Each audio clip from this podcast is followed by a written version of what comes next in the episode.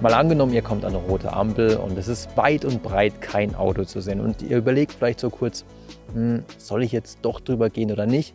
Und dann kommt aber ein anderer Passant und geht einfach eiskalt über diese rote Ampel. Lasst ihr euch davon beeinflussen? Genau das hat man in einem schönen Experiment, das man in München durchgeführt hat, wo die Forscher schreiben, ja, dort ist es durchaus häufiger so, dass wenn man über eine rote Ampel geht, dass man von anderen Fußgängern gerügt wird oder sogar damit rechnen muss, dass die Polizei ein Bußgeld verhängt. Also wenn ihr in München wohnt, schreibt gerne mal unter das Video, ob ihr auch das Gefühl habt, dass dort diese Norm stärker durchgesetzt wird.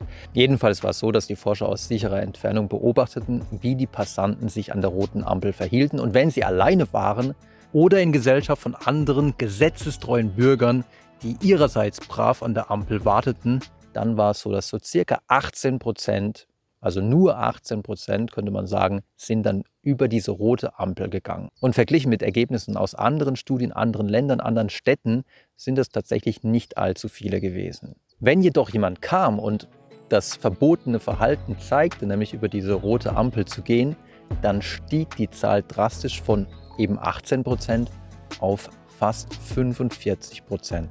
Also wieder mal ein Beispiel dafür, wie sehr wir uns von anderen Menschen beeinflussen lassen und wie sehr ein Normbruch quasi sich durch Beobachtung fortpflanzt.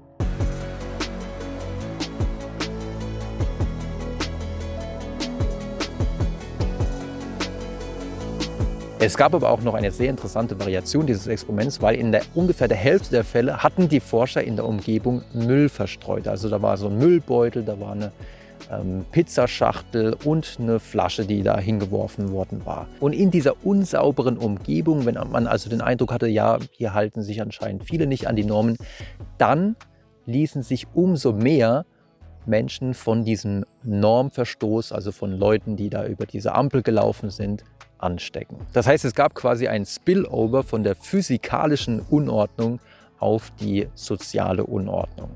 Somit zeigt dieses Experiment wieder einmal, dass unser Verhalten nicht unbedeutend ist, dass wir andere mit unseren Verhaltensweisen durchaus anstecken können und wir selbst eben halt natürlich auch angesteckt werden können und uns manchmal überlegen sollten, ja, möchte ich jetzt jemand anderem dieses Verhalten vormachen oder möchte ich vielleicht auch manchmal das, was die andere Person mir da vormacht, nicht unbedingt nachmachen. Falls ihr noch mehr über solche Experimente erfahren wollt, schaut natürlich auch gerne mal auf der Webseite vorbei oder schaut auch gerne mal in die Bücher rein. Und wenn ihr wollt, sehen oder hören wir uns gerne beim nächsten Mal wieder.